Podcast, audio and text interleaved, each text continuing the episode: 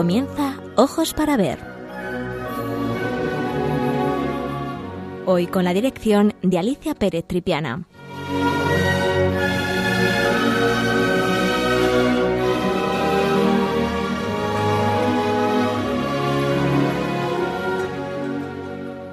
Buenos días, queridos amigos de Radio María, de nuevo con todos ustedes para hablar de arte.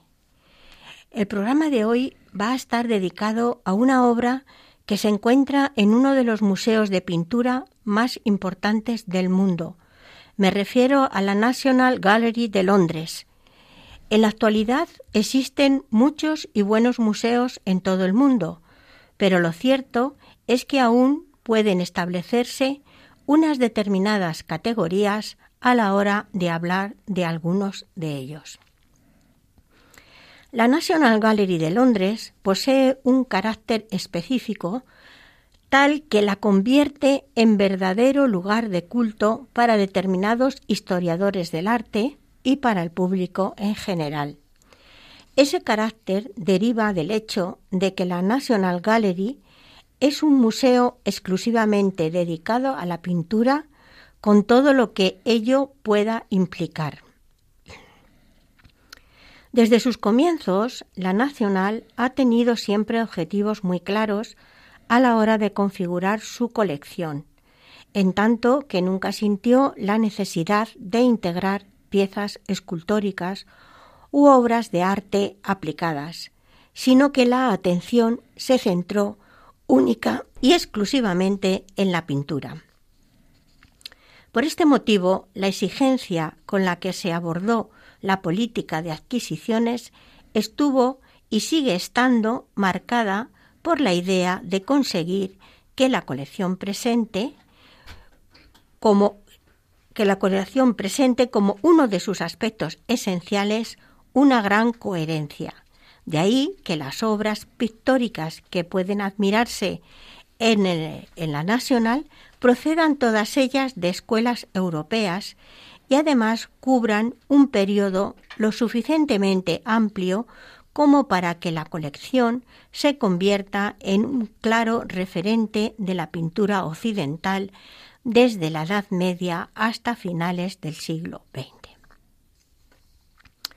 Tenemos la posibilidad de admirar obras de Duccio, Uccello, Fray Angelico, Botticelli, Piero de la Francesca, Rafael y Leonardo, junto con las de ciertos artistas flamencos como Van der Weyden o Van Dyck.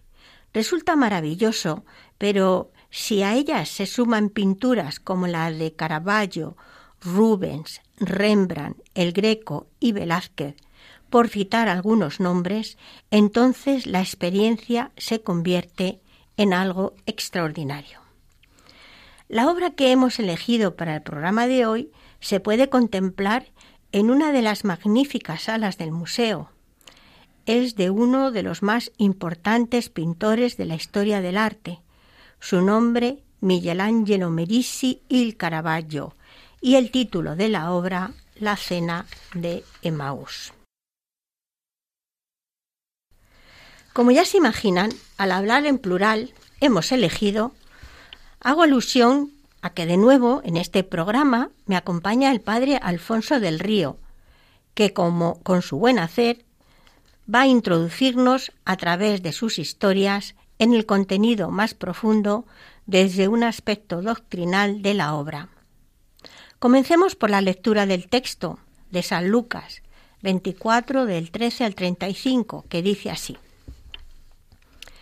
Ese mismo día dos de los discípulos iban a un pequeño pueblo llamado Emaús, situado a unos diez kilómetros de Jerusalén.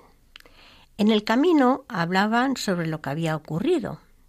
Mientras conversaban y discutían, el mismo Jesús se acercó y siguió caminando con ellos. Pero algo impedía que sus ojos lo reconocieran. Él les dijo, ¿Qué comentáis por el camino? Ellos se detuvieron con el semblante triste y uno de ellos, llamado Cleofás, le respondió, tú eres el único forastero en Jerusalén que ignora lo que pasó en estos días? ¿Qué cosa? les preguntó. Ellos respondieron, lo referente a Jesús el Nazareno, que fue un profeta poderoso en obras y en palabras delante de Dios y de todo el pueblo, y como nuestros sumos sacerdotes y nuestros jefes lo entregaron para ser condenado a muerte y lo crucificaron. Nosotros esperábamos que fuera Él quien librara a Israel, pero a todo esto ya van tres días que sucedieron estas cosas. Es verdad que algunas mujeres que están con nosotros nos han desconcertado. Ellas fueron de madrugada al sepulcro y al no hallar el cuerpo de Jesús, volvieron diciendo que se les había aparecido unos ángeles asegurándoles que Él está vivo. Algunos de los nuestros fueron al sepulcro y encontraron todo como las mujeres habían dicho, pero a Él no lo vieron.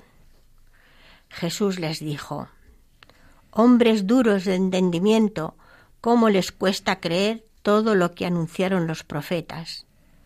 ¿No será necesario que el Mesías soportara esos sufrimientos para entrar en su gloria?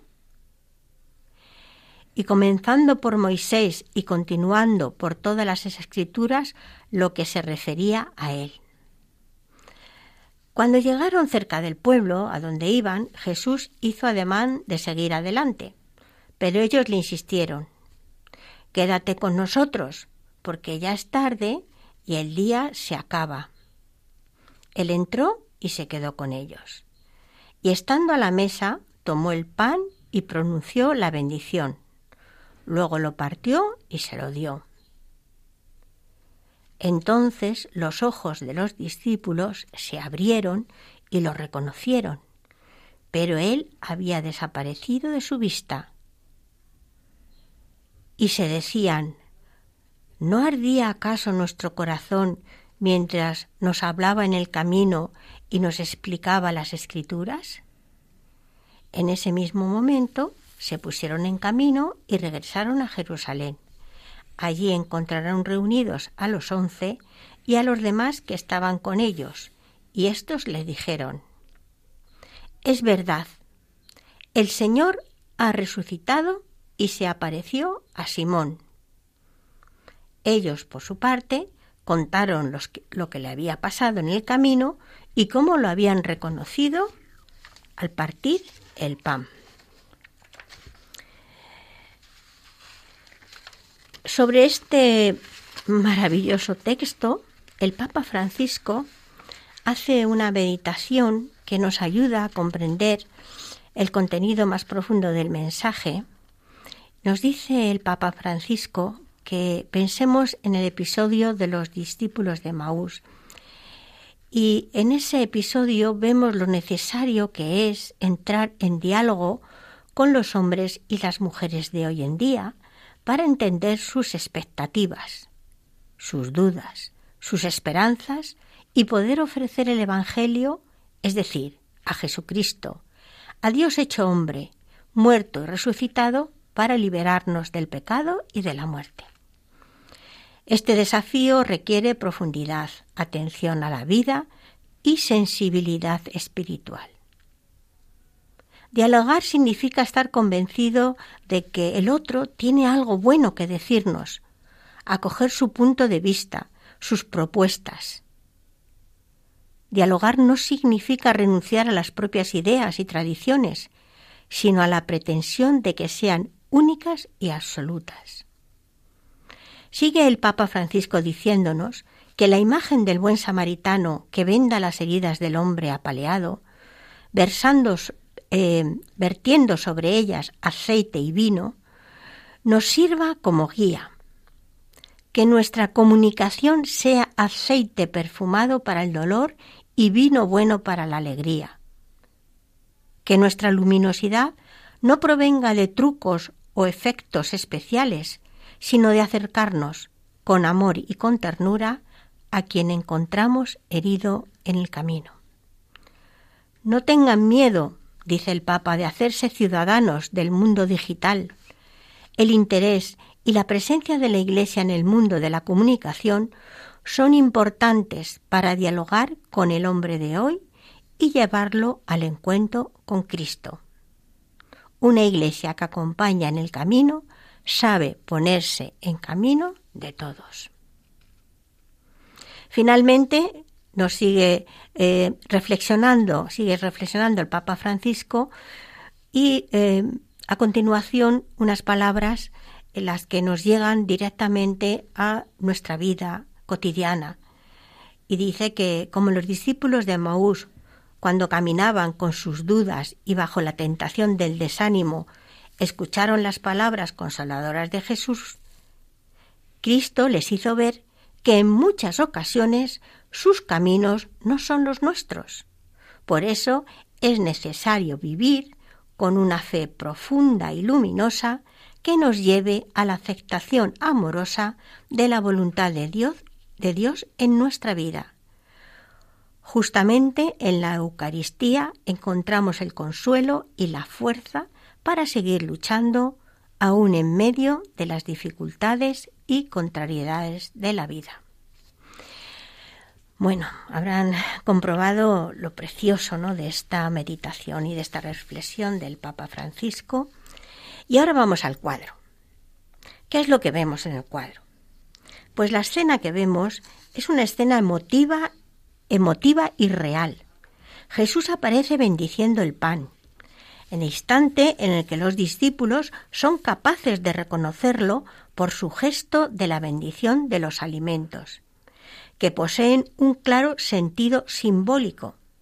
De este modo, el pan y la jarra de vino hacen referencia a la Eucaristía, y dentro del cesto de fruta la manzana correspondería al pecado original y la granada a la pasión.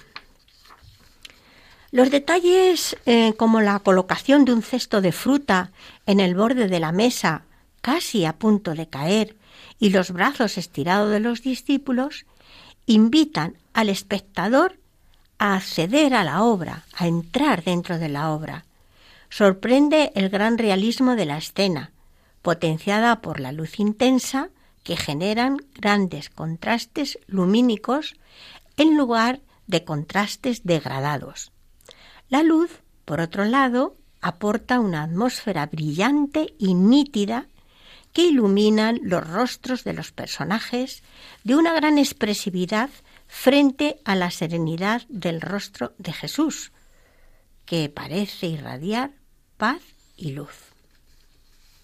Ya, ya saben todos ustedes que pueden seguir el cuadro a través de radio arroba Radio María Spain y que mm, les ayudará mucho a podernos seguir tanto al padre Alfonso como a mí cuando hablamos de la estructura y de lo que vemos en la obra. Todos los personajes son descritos sin idealización ninguna. El mesonero, que se encuentra de pie al lado de Jesús, ni siquiera se cubre la cabeza, se descubre la cabeza. El artista quiere mostrarnos cercanos y cotidianos con la intención de humanizar el contenido sagrado. Esto es algo realmente interesante en eh, Caravaggio, como al tomar modelos cercanos, cotidianos, que él encuentra por la calle, eh, los incorpora eh, al tema sagrado de manera que lo humaniza, lo, hace mucho más cercano. El siglo XVII va a ser un, siglo muy especial en este, en este aspecto, ¿no? de acercar lo cotidiano para humanizar lo sagrado. Caravaggio creía en la propia naturaleza como modelo de la creación artística. El magnífico bodegón que se encuentra sobre la mesa podría tratarse de una obra aislada. De hecho, Caravaggio anticipó este tipo de naturalezas muertas como un género independiente que con el tiempo obtendría una gran popularidad. Esta obra de juventud de Caravaggio fue realizada para la casa de Ciriaco Matei en Roma. Existe una segunda versión de la obra pintada cinco años después, que se encuentra en la Pinacoteca de Brera en Milán. A continuación vamos a oír una preciosa cantata, la número 63 de Juan Sebastián Bach, cuyo título es muy prometedor. Dice así, Cristianos, grabad este día. Enseguida continuamos.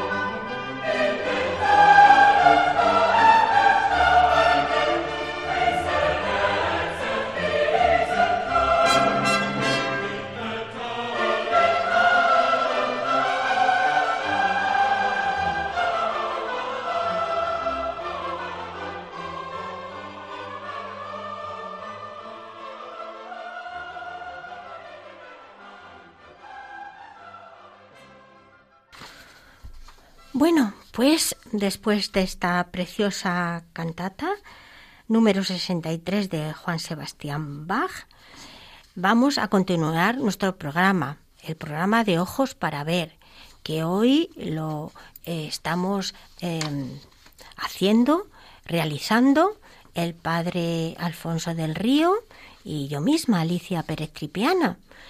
Eh, acabamos de hablar, mm, de leer el texto de ver una reflexión preciosa del Papa Francisco y eh, de hablar del cuadro. Pero ahora vamos a ver quién era este personaje. Vamos a dar unas pinceladas sobre este personaje muy, muy especial que se llamaba así, Michelangelo Merisi, il Caravaggio. Era, un, como pueden comprender, un pintor italiano que nace en 1571 y muere en Porto Ercole en 1610. Es una de las figuras más principales de la pintura italiana de su tiempo. Aprendió el arte pictórico de un maestro de segunda fila, Simone Pertezzano, y sobre todo a partir del estudio de las obras de artistas venecianos. De 1592 a 1606 trabajó en Roma donde no tardó en destacar no sólo por su original enfoque de la obra pictórica, sino también por su vida irregular, en la que se sucedían lances, peleas y episodios reveladores de su carácter, tempestuoso y su falta de escrúpulos. La verdad es que algunas veces cuando uno ve las obras nunca piensa que el autor de las mismas su biografía puede ser una biografía, diríamos, tan intensa como la de Caravaggio. ¿eh? De hecho, se ha dicho que fue un revolucionario, tanto por su vida turbulenta como por su pintura, en la que planteó una oposición consciente al renacimiento y al manierismo. Aunque no por ello debe dejar de notarse la influencia de maestros renacentistas como Miguel Ángel, Buonarroti o Giorgione en la formación de su estilo. Caravaggio siempre buscó ante todo la intensidad efectiva a través de vehementes contrastes de claro oscuro que esculpen las figuras y los objetos y por medio de una presencia física de un vigor incomparable. Al evitar cualquier vestigio de idealización y hacer del realismo su bandera, Caravaggio pretendió ante todo que ninguna de sus obras dejara indiferente al espectador. Desde el principio de su estancia romana, rechazó la característica belleza ideal del Renacimiento, basada en normas estrictas, y eligió el camino de la verdad y el realismo, realizando sus obras mediante copias directas del natural sin ningún tipo de preparación previa, como dicen los italianos, a la prima, a lo valentón, algo que también lo va a hacer nuestro gran pintor Velázquez. Sus primeras creaciones son fundamentalmente pinturas de género que combinan la figura humana con escenas de bodegón y naturalezas muertas. Constituye un ejemplo emblemático de esta primera etapa creativa el tañedor de la hoz, donde un joven de belleza adolescente y sensual comparte protagonismo con frutas, flores y una serie de objetos relacionados con la música. En estas primeras obras resulta ya evidente el empleo estético de Caravaggio de los juegos de luces y sombras, si bien el claroscuro solo sirve aquí como creador de volúmenes y de profundidad, sin añadir a la acción efectos de dramatismo, como sería habitual en las creaciones posteriores. Como por ejemplo la obra que estudiamos hoy, pintada en 1601, una de sus obras maestras, caracterizada, como acabamos de describir, por suntuosos tonos oscuros, sombras envolventes y haces de luz clara que inciden en puntos determinados, señalando el comienzo del periodo de madurez del artista, quien se decanta abiertamente por la temática religiosa y trabaja por encargo de los grandes comitentes de la época. Algunas de sus obras son rechazadas por el naturalismo con que aborda los paisajes bíblicos, pero no faltan los mecenas laicos dispuestos a adquirir de buen grado aquellos cuadros que el clero no ve con buenos ojos. El caso más paradigmático, más famoso de estas obras rechazadas las encontramos en la obra de la Dormición de la Virgen, que eh, en otro programa vamos a estudiarla con más, más detenimiento, porque fue una obra que fue rechazada por eh, los carmelitas por indecorosa y no ajustarse a la iconografía tradicional. Pero sin embargo, el gran pintor Rubens pensó que era una obra como así es, absolutamente impactante y maravillosa, y convenció al duque de Mantua para comprarla y que tras eh, pasar por distintos propietarios llegó al Museo del Louvre, donde eh, hoy en día se encuentra. Fue la obra más escandalosa de la carrera de Caravaggio y su leyenda se ha visto acrecentada a lo largo de la historia del arte. La composición es muy, eh, tiene una gran fuerza expresiva, Vemos a María en ese momento de la dormición, vestida con un espléndido vestido rojo, haciendo juego con el cortinaje del mismo color, etcétera, etcétera. Desde luego, pese a las críticas, Caravaggio realizó un poético retrato de la muerte, en su presencia más cruda en la que los seres queridos del difunto apenas pueden reaccionar con su pérdida. A esta época corresponden las dos grandes realizaciones del artista, los retratos de la capilla Contarelli de San Luigi de los franceses, San Luis de los franceses, y de la capilla Ceresi de Santa María del Popolo, con la vocación de San Mateo y el martirio de San Mateo, así como la crucifixión de San Pedro y la conversión de San Pablo. Son obras todas ellas dominadas por una intensa acción dramática, muy estudiadas desde un punto de vista compositivo, en las que se obtienen resultados espléndidos con una gran economía de medios. Por cierto, ahora ya que tengo al padre delante de mí. Estas son unas de las obras que yo sé que al padre Alfonso le encantan. Díganos algo, padre, sobre estas obras. La capilla Contarelli, ¿cuántas veces ha ido a verla, padre? Muchísimo.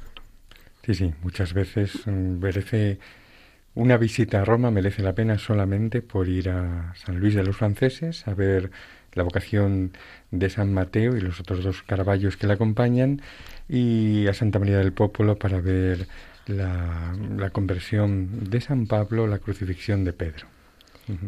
Obras preciosas. Obras preciosas. Mm, conmueven a pesar de ser tan reales, tan cercanas em, y que tuvieron tantos problemas mm, también. Eh, cuando las entregó no fueron muy bien acogidas, pero sin embargo hoy en día uno va allí y hay unas grandes colas de gente esperando para poder admirarlas. Yo hice un programa hace ya años en la que, bueno, una oyente me lo pidió, acababa de llegar de Roma, estaba apasionada por estas obras y bueno, hice un programa dedicado, dedicado a ellas. Así que, bueno, pues les aconsejo que si van a Roma, pues tienen que ir a ver la capilla Contarelli de San Luis de los Franceses. Bien, finalmente en 1606 Caravaggio mató a un hombre en una reyerta, fíjense ustedes la vida de este pintor, y se vio obligado a huir de Roma, a donde a muy a su pesar nunca pudo volver, pues murió cuatro años después en una playa solitaria tal vez aquejado de malaria. En esta última época había pintado algunas obras en las que su dramatismo característico dejaba paso a una gran serenidad. Y aunque no dejó discípulos directos, su obra inspiró el naturalismo de José de Rivera y de Georges de la Tour, entre otros, y ya en el siglo XIX atrajo la atención de pintores como Gustavo Courbet, Edouard Manet y Paul Cézanne. Actualmente se le considera una de las figuras claves en el desarrollo histórico de la pintura europea.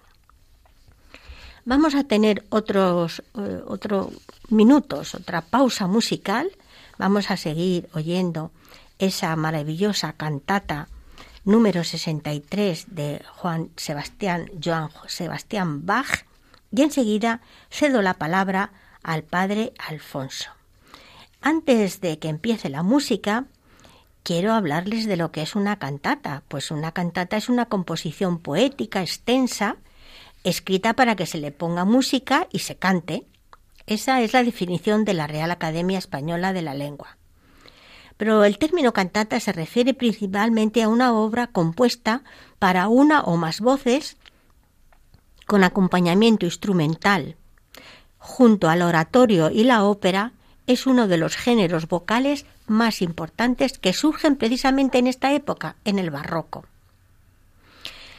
Como en otras formas musicales, se pueden distinguir dos tipos de cantatas, una de carácter profano y otra de tipo religiosa. Las cantatas religiosas se crearon para ritos religiosos, tanto católicos como protestantes. Recuerden que Juan Sebastián Bach era protestante. Esas cantatas tenían una parte coral muy consistente, destinada a ser cantadas por los feligreses. El gran maestro de las cantatas religiosas fue precisamente Juan Sebastián Bach.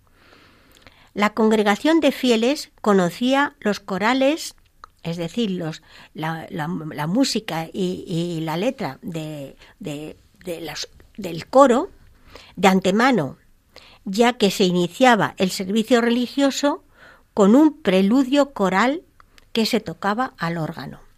Debía de ser realmente espectacular esas ceremonias litúrgicas con estas cantatas tan preciosas que pues hacían que esas ceremonias fueran realmente majestuosas y maravillosas. Bueno, oímos un poquito de la cantata y enseguida el padre Alfonso comienza a contarnos sus maravillosas meditaciones y reflexiones.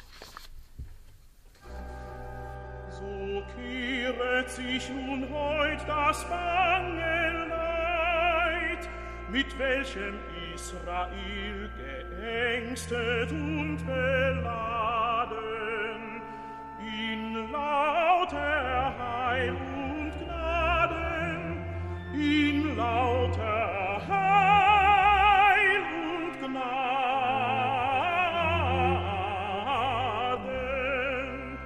Der Löw aus Davids Stamme ist erschienen, sein Bogen ist gespannt, das Schwert ist schon gewetzt, womit er uns in Folge Freiheit setzt. Bueno, vamos a continuar porque ya vamos un poquito justos de tiempo. Eh, y Vamos a, oír al padre Alfonso que nos habla sobre este cuadro precioso. Muy bien, Alicia, muchas gracias por invitarme de nuevo a tu programa. Y me parece que, como de costumbre, has escogido un cuadro muy apropiado para las fechas en las que estamos. Me explico. Hemos terminado un curso duro, difícil, unos meses eh, que han podido provocarnos cansancio, agobio. En parte compartimos el estado de ánimo de aquellos dos discípulos de Jesús que regresaban a su aldea de Emaús. Pues bien, el Señor aquí en el corazón del verano también nos viene al encuentro a cada uno de nosotros y nos invita a encontrar en Él nuestro auténtico descanso. ¿Cuánta gente necesita disponer luego de unas nuevas vacaciones después de las vacaciones para poderse reponer de aquellas? Por eso, en estos días de reposo, dirigiéndose Jesús a cada uno, nos dice venid también vosotros conmigo a un sitio aparte a descansar, y ese sitio aparte nos lo ofrece su amistad, es la intimidad que Jesús nos abre de par en par para que nos desasoseguemos de todos nuestros agobios en su corazón. ¿Qué diferencia se percibe en la vida de aquellos dos discípulos de Maús desde el momento inicial de la escena evangélica al momento final? Y lo que provoca esa diferencia, el encuentro con el Señor, Él marca un antes y un después el sabernos en su compañía, el abrirle el corazón, el dejar que ilumine con su palabra todos los rincones de nuestra vida, el sentarnos con él a la mesa para saciar en él nuestra hambre, plantearnos un programa vacacional donde él tenga ese relieve, ese protagonismo, nos garantiza un verdadero descanso y un volver después dispuestos a darlo todo, como les pasó a los discípulos de Maús. La misma composición del cuadro que nos propones, con los personajes que, como nos has dicho, casi tocan al espectador, o ese canasto de frutas que prácticamente saliéndose de la mesa se nos viene encima, son más que una invitación a sentirnos parte de aquella escena, son una verdadera provocación a entrar en el cuadro. La pintura de hoy, como nos has explicado, es fruto del genial Caravaggio, del que siempre me ha llamado la atención la distancia que media entre la belleza de sus obras y la maestría con la que plasma lo sagrado de una parte y lo tormentoso y oscuro de su vida por otra. Por eso no me extraña que se le llame el padre del claro oscuro, porque no sólo lo dicen su paleta y sus pinceles, sino su propia biografía. Caravaggio pasa en cuestión de momentos de lo más luminoso a lo más oscuro, de lo más santo a lo más corrupto, de frecuentar los ambientes de nobleza romana a gastar a manos llenas fortunas en tabernas y prostíbulos, de decorar las capillas de importantes iglesias, como las que hemos citado antes, con escenas sagradas, a inundar estas escenas sagradas de personajes de los más bajos fondos de la ciudad, retratados como santos, como los protagonistas de las mismas. Este último contraste encierra también un mensaje muy hermoso que el Papa Francisco nos ha recordado en Gaudete te exultate, que la santidad acontece en lo cotidiano y que no hay santo sin un pasado ni hay pecador sin un futuro.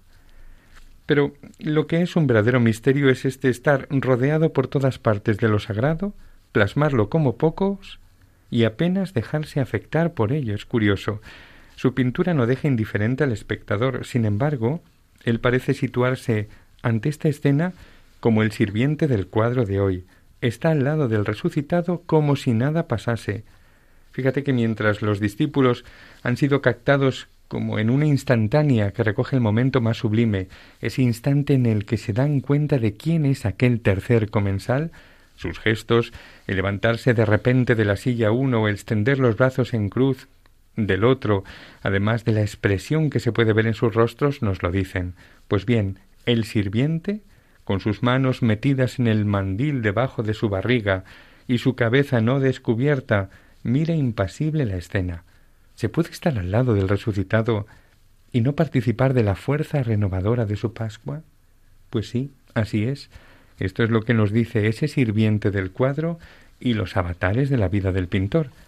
En este sentido, os cuento que dicen de las piedras que hay en el fondo del mar que si extraes una de ellas, aun a pesar de haber estado sumergida durante siglos en miles y miles de litros de agua, y la partes a la mitad con una radial, por ejemplo, puedes comprobar que sólo tiene húmeda una pequeña parte, apenas nada, una mínima corteza, mientras que todo el interior permanece totalmente seco.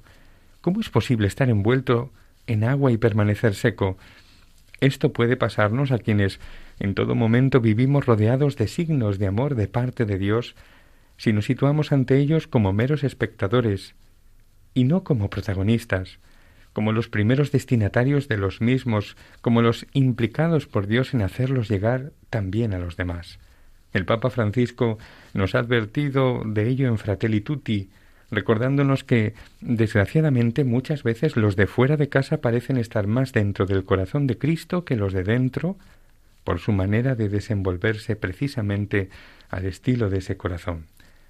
Decía antes que Caravaggio se le considera el gran maestro del claroscuro, y se ve en este cuadro la luz divina irrumpe en la escena, baña a los personajes y a los objetos y los saca del fondo sombrío, sin difuminados, de repente, y esto mismo pasó con los discípulos de Maús.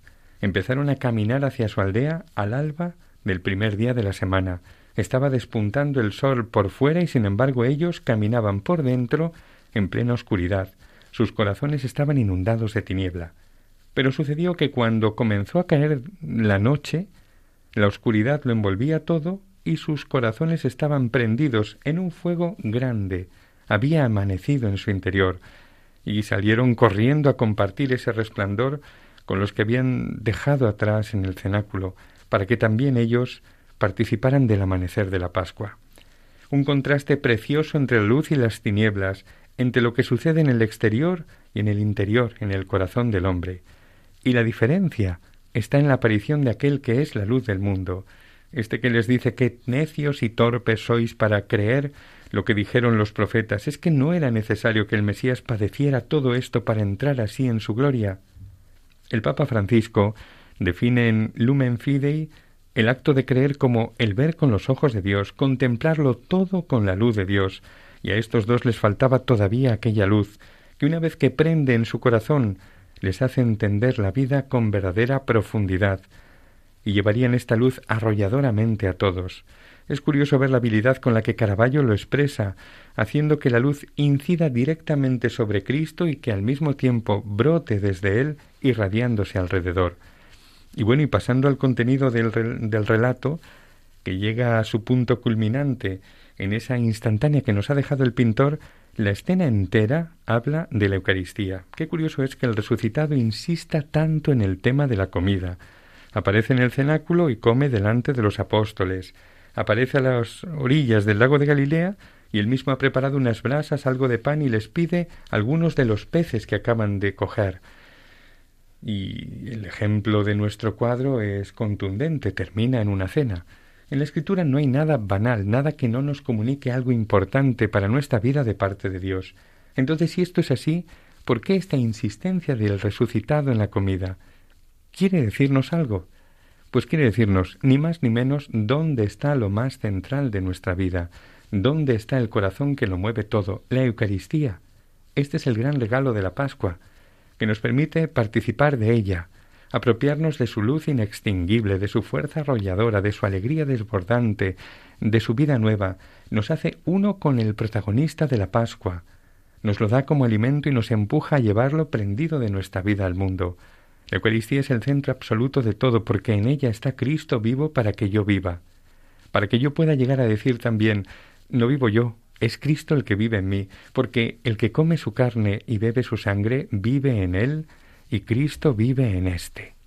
La Eucaristía es el lugar donde reposa verdaderamente nuestro corazón apoyado como el del apóstol Juan durante la última cena en el de Cristo. El relato entero es una descripción de lo mismo que vivimos nosotros en la misa, porque la misa es nuestro particular camino de Maús. Fijaos, como ellos también nos reunimos en medio del caminar diario y allí acontece la presencia del Señor.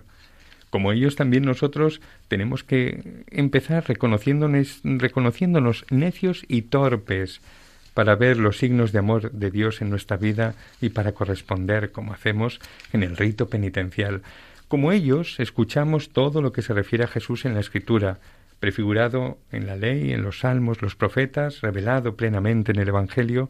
Esto es lo que hacemos en la liturgia de la palabra. Como a ellos, esa palabra nos es explicada y es aplicada a nuestra vida. ¿No nos suena esto a la homilía?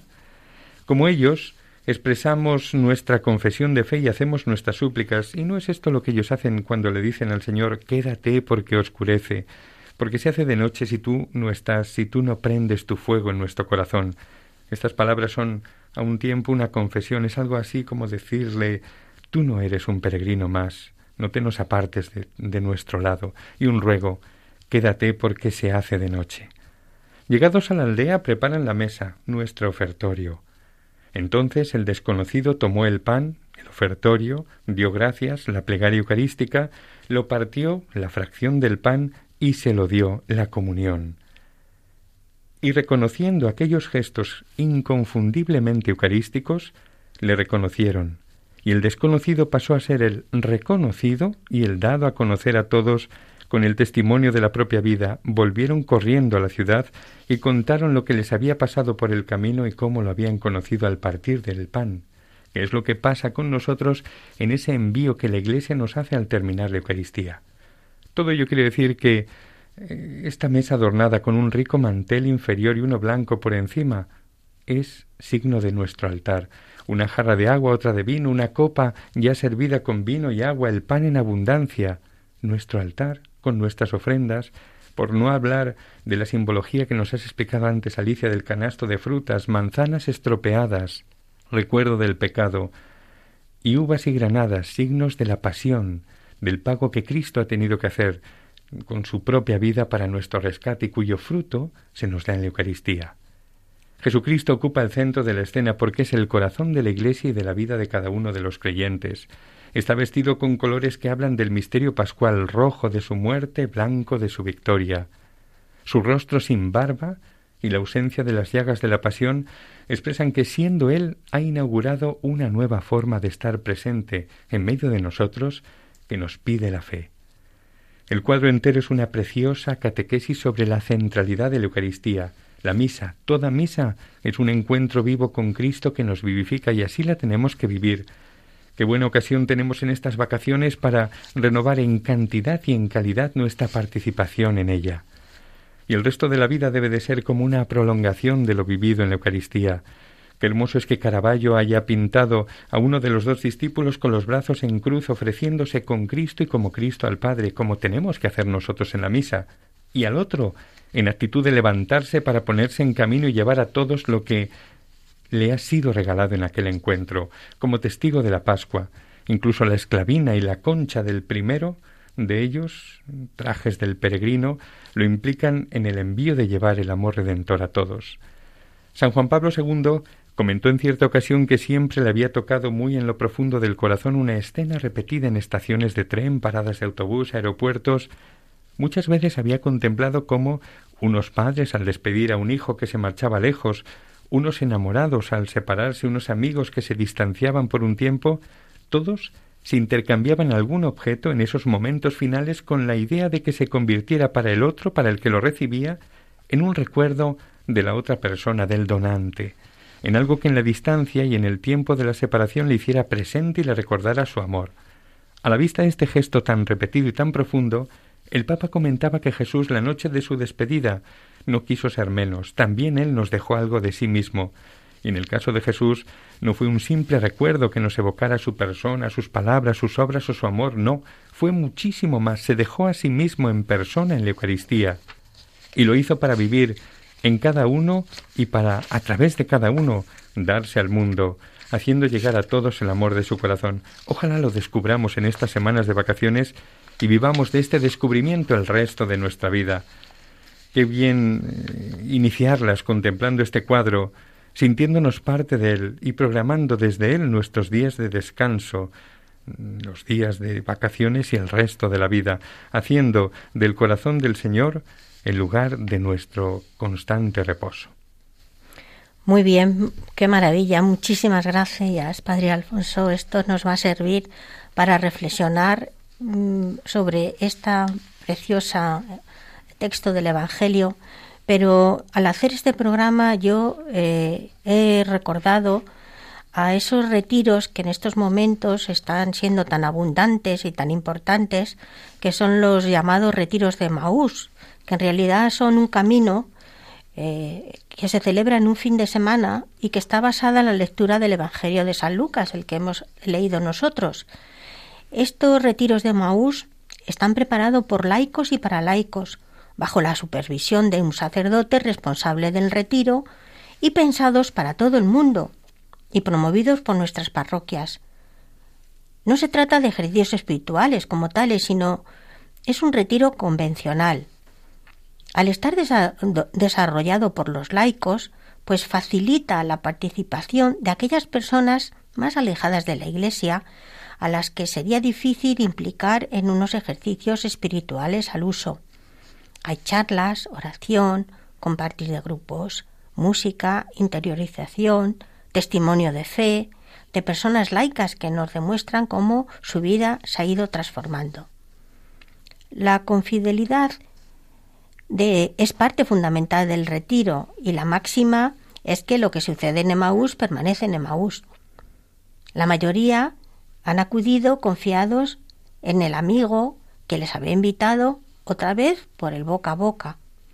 Es el método más efectivo para interesarse por esta experiencia, una experiencia extraordinaria de la nueva evangelización. Bueno, queridos amigos, como siempre, Espero que les haya gustado el programa. Les doy las gracias al padre Alfonso que hace un esfuerzo tremendo. Tiene que salir ahora mismo deprisa y corriendo porque ya ha quedado eh, con otro de sus mm, compromisos. Pero yo se lo agradezco muchísimo porque esas reflexiones que él hace nos sirven a todos eh, bastante pues para mostrar cómo a través de las obras de arte no solamente es la belleza estética, sino que hay que buscar ese contenido más profundo que nos lleve a sentirnos mucho más partícipes de todos esos relatos de la Sagrada Escritura. Muchísimas gracias. Nos oímos en el próximo programa. Que pasen un feliz verano y hasta muy pronto.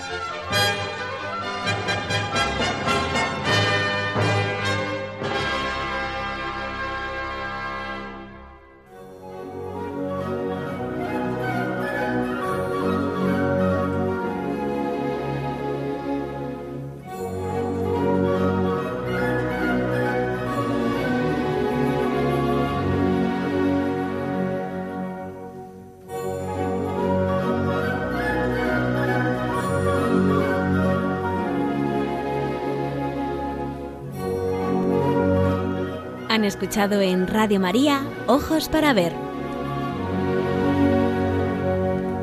Con la dirección hoy de Alicia Pérez Tripiana.